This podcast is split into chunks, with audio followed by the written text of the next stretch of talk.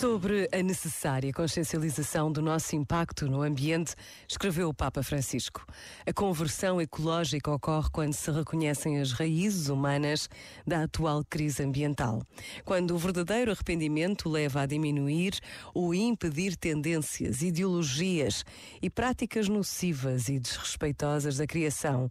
E quando as pessoas se comprometem a promover modelos de desenvolvimento que curem as feridas infligidas pela avidez pela busca excessiva de lucros financeiros, pela falta de solidariedade para com o próximo e pela falta de respeito pelo meio ambiente.